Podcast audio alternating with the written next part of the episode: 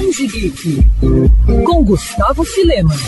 Eduardo Spor é um velho conhecido entre os fãs da cultura pop. O carioca é autor da trilogia Filhos do Éden, saga de destaque no universo geek e uma das obras que o colocou como referência no meio. Nos últimos anos, Eduardo vem se dedicando à trilogia Santo Guerreiro, que traz uma trama inspirada na vida de São Jorge, um dos santos mais venerados do mundo. Apesar do personagem principal ser um mártir canonizado na Igreja Católica e também ser relevante nas religiões de matriz afro, a história é para todos, já que Spor une de forma coesa elementos religiosos, documentos históricos e romance. Cada Cada livro aborda uma fase da vida de São Jorge sob o olhar de narradores diferentes. O volume mais recente é Ventos do Norte, o segundo da trilogia e que foi lançado no fim do ano passado. Por isso, convidamos Eduardo Spor para bater um papo sobre o novo livro lançado pela editora Verus. Seja bem-vindo, Eduardo. Eduardo, primeiramente, parabéns pelo trabalho e obrigado pela disponibilidade. Spor, queria começar perguntando como é que vem sendo desenvolver esse projeto. A gente sabe que mistura muito de religião, ficção e realidade. É um processo complexo, como aparenta poder unir, mas ao mesmo tempo separar esses elementos? Olá, Gustavo, pessoal da Band News aí. Primeiramente, obrigado aí pelo convite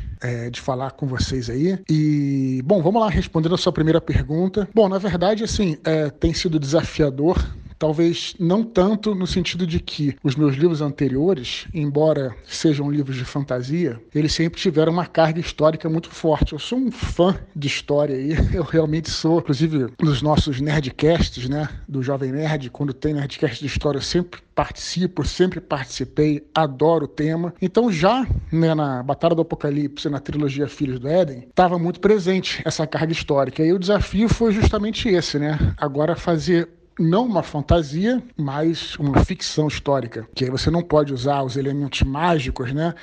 Enfim, mas é, na verdade foi foi um desafio, tem sido um desafio, mas essas limitações, vamos dizer assim, né? Porque na fantasia você tem menos limitações. Eu sempre dou o exemplo de que você quer fazer um personagem ir de um ponto A ao ponto B na fantasia, você pode até inventar um recurso mágico, o cara se teletransporta de um lado para o outro tal. Na ficção histórica, que é mais pé no chão, você não pode fazer isso. Você tem que realmente seguir os passos certinhos lá tal. Mas essas limitações, para mim, têm sido muito uh, estimulantes e, na verdade, elas servem como combustível para a história. Porque quando você coloca as limitações ali, você, por exemplo, vai estudando história e você tem, claro, um desafio aí de também reconstruir a personalidade de certas figuras históricas que de fato existiram, né? Como uh, o imperador, por exemplo, um rei, coisa do tipo, uma princesa, o que seja. E tem a construção de personagens fictícios na trama ali, lógico. Então, mas tem sido muito interessante. E essa questão da religiosidade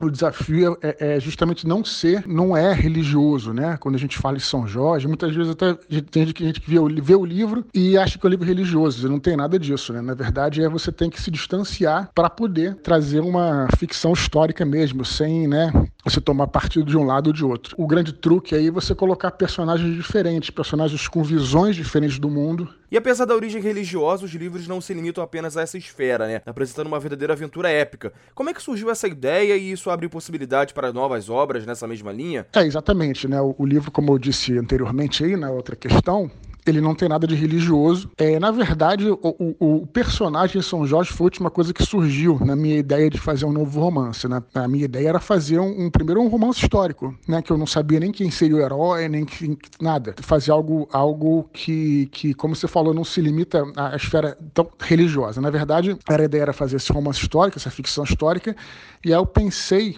é, que, que, que época eu vou escolher para ambientar. Aí acabei escolhendo de várias que eu adoro. Acabei escolhendo o Império Romano, que é provavelmente o período histórico que eu mais tinha estudado de forma natural, né? E aí descobri que tinha esse evento histórico muito marcante nessa época, que foi a perseguição dos cristãos de 303. Foi a última perseguição, a maior de todas. Foi 303 depois de Cristo, né?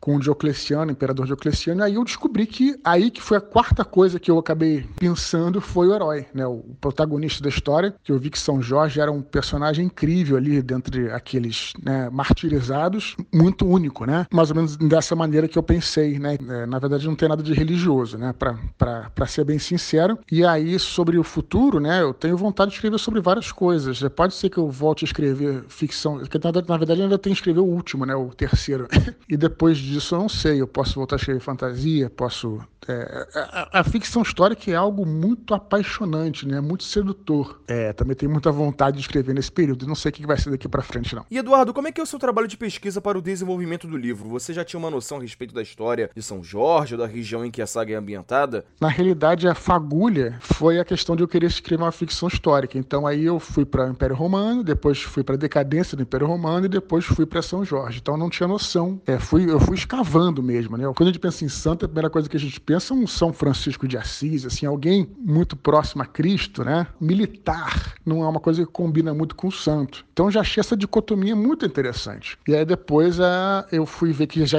que na verdade ele não era o único, tinha existem vários santos militares, inclusive mortos neste período em que ele foi martirizado, como o caso de São Sebastião. Então, mas o que faz de São Jorge único, na minha opinião? É o fato de que além dele ser um militar, ele tinha uma posição muito alta no exército romano, ele era um, ele era um tribuno militar, depois virou duque ou conde, dependendo da fonte, enfim, era alguém importante, né? Era uma espécie de guarda-costas do imperador. Ele estava do lado do imperador, o imperador realmente o amava. Né? Então, quando é, ele foi preso, né, aí não estou falando, não é nenhum spoiler do livro, não, estou falando da tradição que conta a tradição é que quando São Jorge foi preso, o próprio imperador falou: olha, é, você precisa negar aí, a, a, precisa sacrificar né, os deuses a Júpiter e tal, para mostrar a todos que você não é cristão. Faça isso por mim, porque eu não quero ter que né, te, te, executar. Eu, e ele continuou firme na sua ideia. Enfim, é, é muito longo essa, é, é esse assunto, né? Tem o São Jorge é, o São Jorge lendário, tanta coisa interessante aí no meio. Eu optei por a versão mais histórica possível, ainda que São Jorge não seja um personagem 100% histórico, né?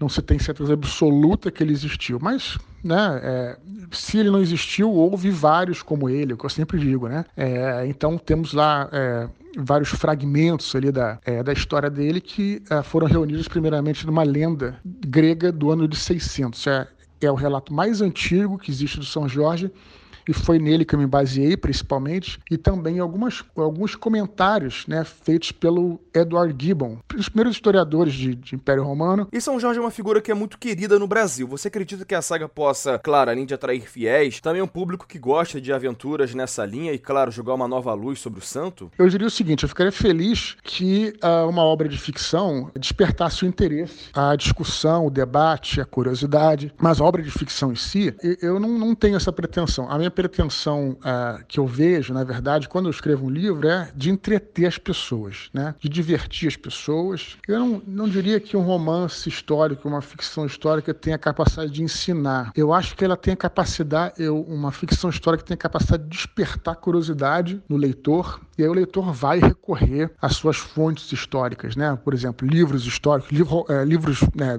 documentais mesmo, de historiadores e tal, ali que ele vai encontrar a verdade, vamos dizer assim. E aqui a gente, na, na ficção, a gente tem essa, essa coisa de, de despertar curiosidade, de entreter e tudo mais. É, é o que eu, mais ou menos como eu penso.